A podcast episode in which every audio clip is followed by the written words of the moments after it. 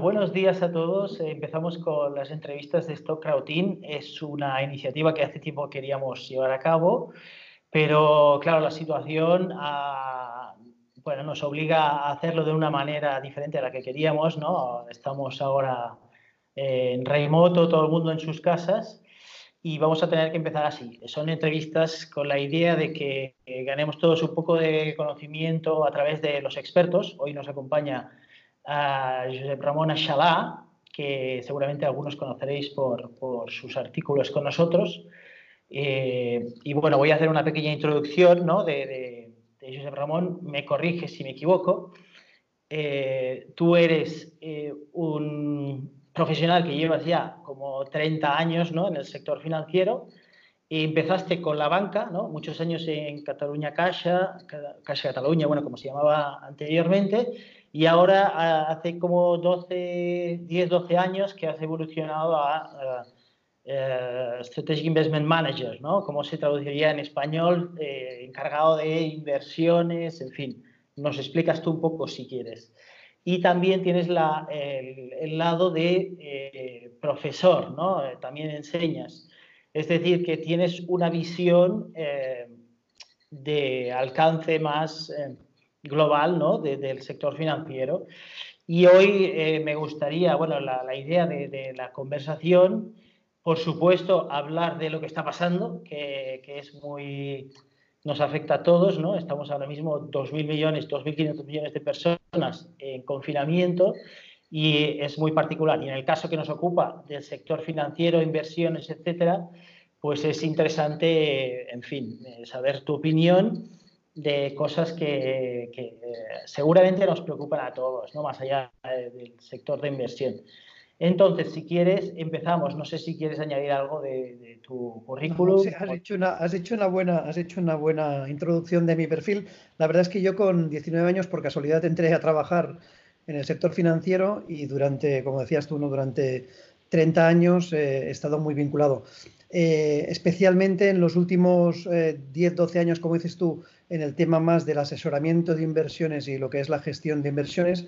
Anteriormente, como, como gestor de, bueno, de una cuenta de trading de la propia entidad donde trabajaba, que evidentemente te da una perspectiva ¿no? de lo que son los mercados financieros como tal. Desde el 2014 decidí abandonar eh, Cataluña Caixa, ¿no?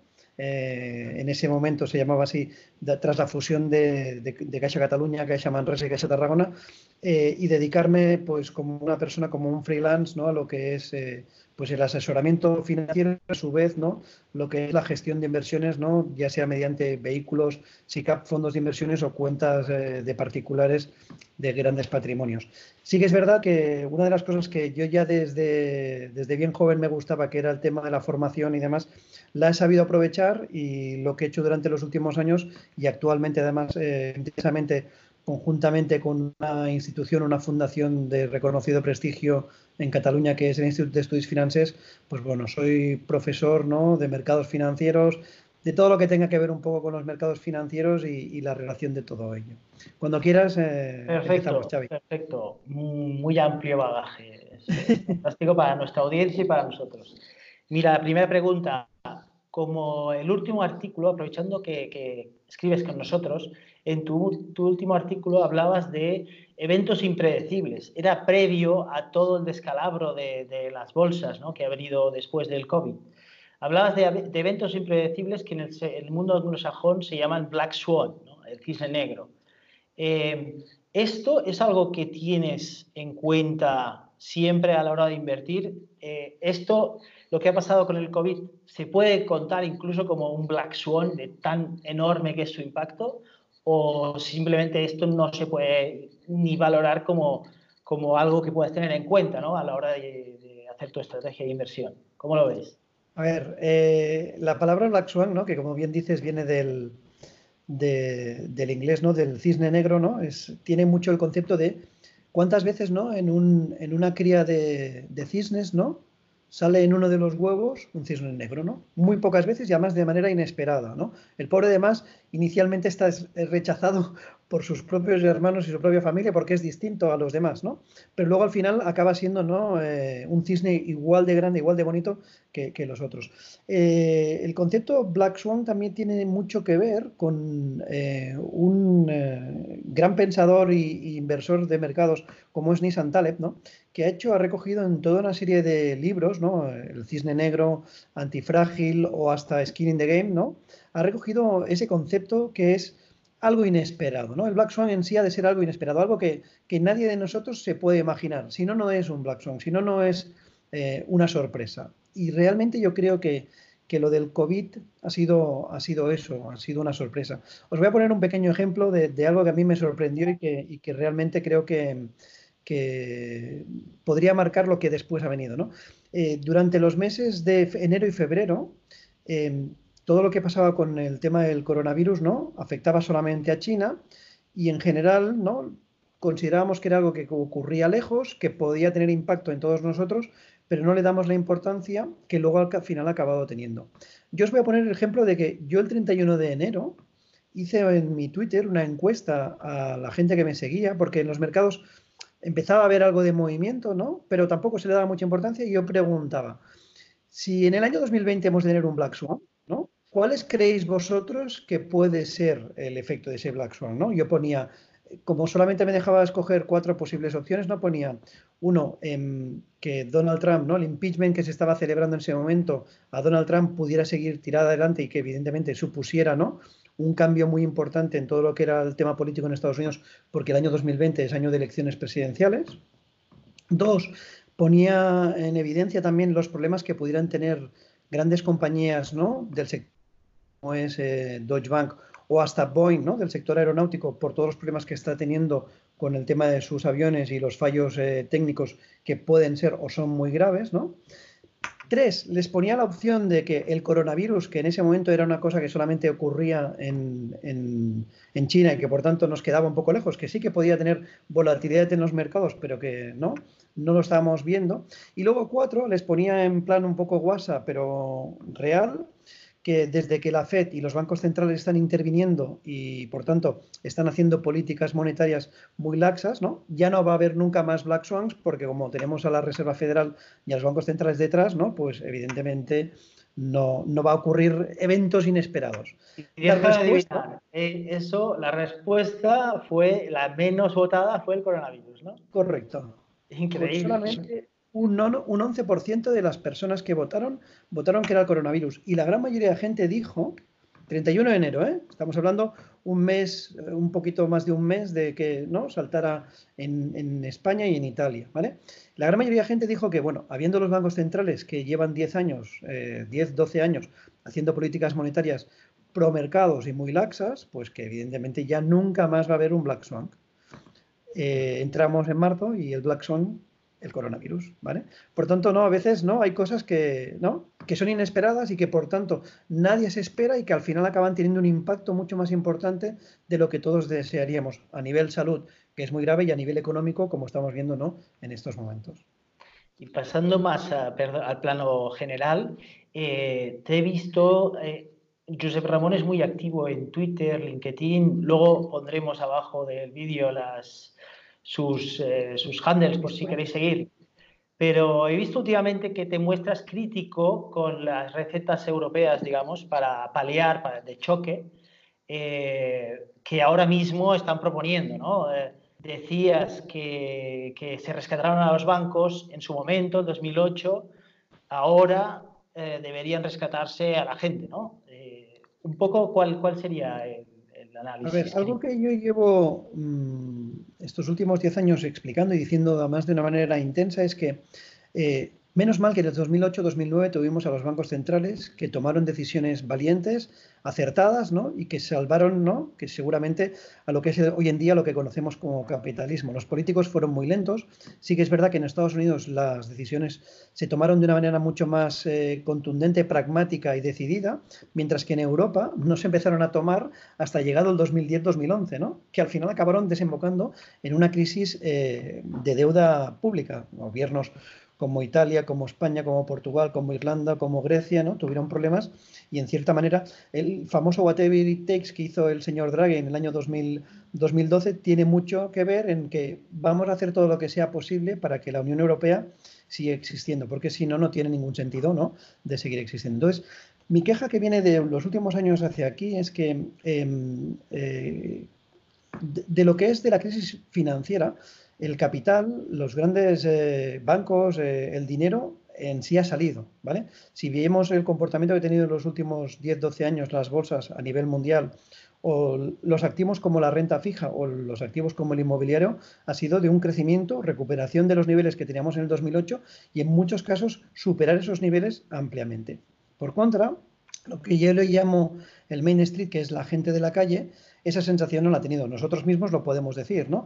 Directa o indirectamente mm, hemos vivido ¿no? una crisis en donde se nos han bajado sueldos, ha habido gente que ha perdido eh, sus empleos, nos hemos tenido que reinventar, ¿no? Y seguramente cuando ¿no? la gente, cuando los economistas o cuando Em, los grandes organismos o los políticos nos dicen, no, hemos salido de la crisis y hemos salido muy bien, la sensación que tenemos es, bueno, sí hemos salido, pero realmente yo no lo he visto directamente reflejado en, mi bolsillo ni en mi estatus, que para nada no es tan bueno como podía ser seguramente el que tenía mucha gente en el año 2007 y principios del 2008.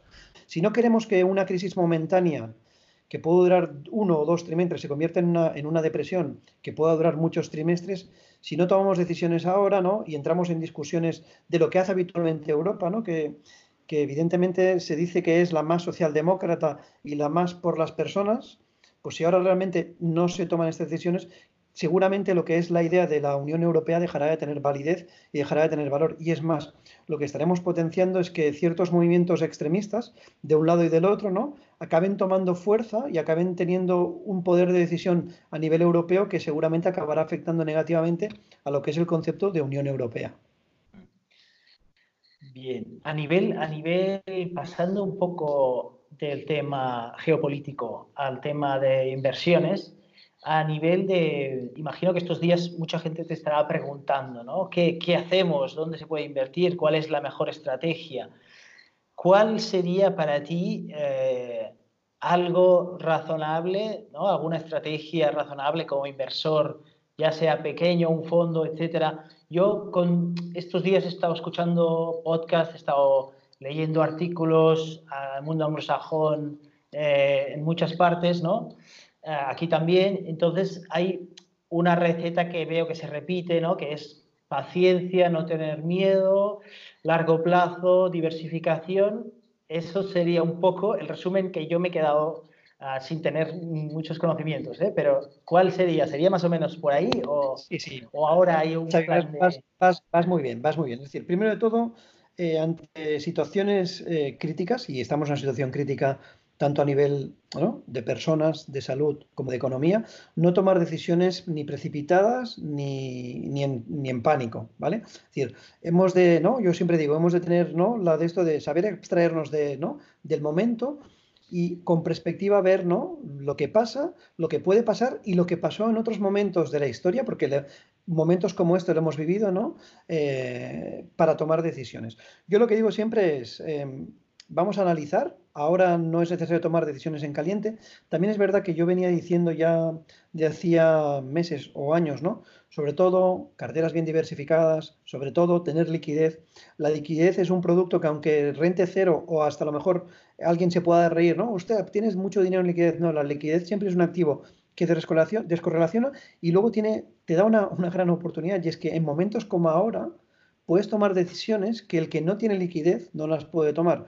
Primero, decisiones importantes para tu vida, por si en un momento determinado te puedes quedar sin trabajo o, sin, o reducir tus ingresos. Y luego, si eso lo tienes más o menos asegurado o más o menos eh, clarificado, poder tomar decisiones en mercados financieros. Estos días hemos tenido, yo creo que, oportunidades para poder comprar renta variable a precios eh, pues atractivos. Bueno, pues lo que digo yo, ¿no? Sin volverme loco, eh, aprovechar estos momentos para picotear, tomar pequeñas posiciones en renta variable o incrementarlas si es que ya las teníamos, es importante. Seguir manteniendo la estructura de diversificación, es decir, eh, ni el blanco es lo mejor ni el negro es lo mejor. Entre el blanco y el negro hay una amalgama de colores o de grises, ¿no?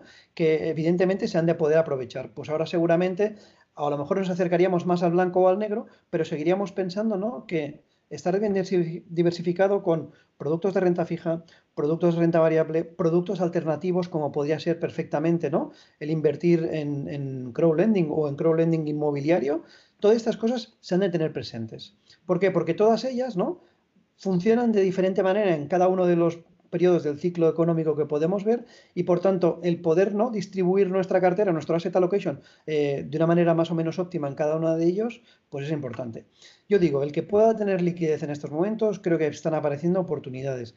Evidentemente, ¿no? Eh, la crisis que estamos viendo no se va a arreglar de hoy para mañana. Seguramente necesitaremos uno, dos o hasta tres trimestres y a lo mejor en algunos casos más, ¿vale? Pero eso no quiere decir que em, existan oportunidades. Y es más, más oportunidades tendremos cuanto más negativas sean las noticias. ¿Vale? Cuanto más digamos, no, hoy ha salido un dato de paro en España pues muy malo, ¿vale? Se han destruido un montón de, puestos de trabajo eh, y en Estados Unidos ya lo estamos viendo en las últimas dos semanas, ¿no? Las peticiones de desempleo eh, se han incrementado de una manera pues eh, que no se veía desde hacía muchos años, ¿vale? Y en algunos casos hasta de una manera extraordinaria, es decir, no se había visto nunca. Entonces yo lo que digo es, em, estos datos que son malos, ¿vale? Evidentemente en algún momento se van a solventar tanto las autoridades políticas como las autoridades monetarias de en general el mundo están tomando decisiones que son para que el impacto sea lo más mitigado posible, ¿vale?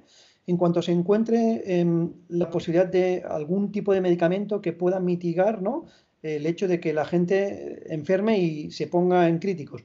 En cuanto bajemos la curva esa de, afectados y la sanidad ¿no? se vea menos presionada, creo que será un buen inicio para pensar que eh, pues en unos meses ¿no? las cosas pueden mejorar. Y luego, evidentemente, cuando dejemos de los confinamientos, que no va a ser un ahora dejamos de estar confinados, sino que va a ser paulatinamente, pues evidentemente la gente podrá volver a su normalidad y el ciclo económico, no veremos el ciclo económico que teníamos hace unos meses, pero sí que el ciclo económico seguro que se va a recuperar. Bien, tengo un par de preguntitas más, no quería robarte mucho más tiempo. Pero a raíz de lo que comentas de crowdlending inmobiliario, que es nuestro sector en Stock Crowdin, eh, más que preguntarte nada concreto, quería ver cuál es tu visión en el sentido de qué oportunidades se abren ¿no? en el mundo digital, plataformas de crowdlending, ¿no? nosotros en el sector, a nivel de inversión, a nivel de incluso sacar nuevos productos, o ¿crees que hay algunas ventanas que, se puedan abrir en este sentido o, nos ponemos más en el, espectro de, bueno, vamos a ver qué pasa, no sabemos, etcétera? Evidentemente, ¿no? estemos confinados potencia esas plataformas, ¿no? El hecho de poder invertir en proyectos, ¿no? Sin tener que dirigirte a una entidad financiera, yo creo que os da mucha más visibilidad, ¿vale? Como digo yo, evidentemente, pues eh, todos los sectores sufrirán en mayor o menor medida ¿no? Eh, este parón o esta, esta situación de crisis. Pero sí que es cierto que muchos de ellos y sobre todo aquellos que hagan muy bien eh, su trabajo van a seguir reforzados. Yo creo que en este caso no. Mm, el producto que vosotros ofrecéis es un producto que está descorrelacionado de lo que son los mercados financieros, ¿no? que te permite invertir en lo que es la economía real ¿no? y que evidentemente lo que te va a, a posibilitar es a poder hacer inversiones con unas rentabilidades elevadas en periodos de cortos de plazo y que por tanto al final lo que te ayudan es a mitigar seguramente el impacto de aquellos resultados negativos que has podido tener en activos financieros directos como puede ser la renta variable o la renta fija. Muchas gracias. Y ya para terminar, ah, ¿cómo ves tú la recuperación? Me gustaría que te mojaras un poquito como la encuesta que hiciste ¿no? Eh, a tus seguidores de Twitter. Eh, se habla de V, se habla de U, se habla de L. ¿Cuál sería tu, apuesta? Pues te vas a sorprender, pero mi, mi, mi letra, mi letra no está en el abecedario, pero existe y toda la tenemos muy presente. Y es una letra que ya algunos de amigos, colegas de mercados y, del sector empiezan a hablar y es la letra de la, esa U que dibuja el símbolo de Nike, ¿vale? Esa U que ah. dibuja el símbolo de Nike, ¿vale? Es una U en donde evidentemente ¿no? Eh, hay un impacto importante, ¿no? El suelo va a durar un tiempo, ¿no? Y seguramente, como además ha sido una cosa que ha ido pasando de China, ¿no? A Europa, de Europa a Estados Unidos se alargará y luego una recuperación que nos en el medio largo plazo a volver a ver eh, escenarios como los que teníamos los últimos meses, ¿no? Pero que no va a ser una cosa inmediata, sino que va a ser una cosa seguramente más del 2021 que no del 2020. La V la veo muy complicada, ¿vale? la L, mm, con todas las medidas que están tomando en estos momentos los políticos y los organismos, ¿no? Bancos centrales y demás, creo que no va a existir, es decir, ellos son los primeros interesados, ¿no? Y si el mundo ha de seguir existiendo, de que las cosas no se conviertan en una L, ¿no? Y la U, eh, todo y que me gusta, ¿no? Creo que va a ser una U con una segunda pata un poco más alargada en el tiempo, ¿vale? Pero no tan, no tan intensa en el corto plazo. Pensemos que el impacto ¿no? va a ser mínimo de uno o dos trimestres y la recuperación no va a ser fulgurante porque, como decía antes, ¿no? Eh, del confinamiento no vamos a salir de la noche a la mañana, sino que va a ser de una manera progresiva ¿no? y en tiempo y por tanto, pues evidentemente necesitaremos ¿no? Eh, el que sea una recuperación un poquito eh, más alargada. Creo que hasta también tiene su parte positiva y en que a lo mejor nos vamos a replantear ¿no? Muchas de las cosas que se han hecho mal estos años ¿no? y la manera de vivir que evidentemente es muy importante ¿no? para poder seguir existiendo. Bueno, muchísimas gracias. Esperemos que, sea mm, rápido. Yo soy optimista siempre. Claro eh, a ver si a la próxima podemos hacer un webinar presencial, eh, ¿no? Todo esto ya ha bajado, se recupera la normalidad y podemos seguir hablando. Y explicar y dar buenas noticias. Muchas gracias a vosotros también.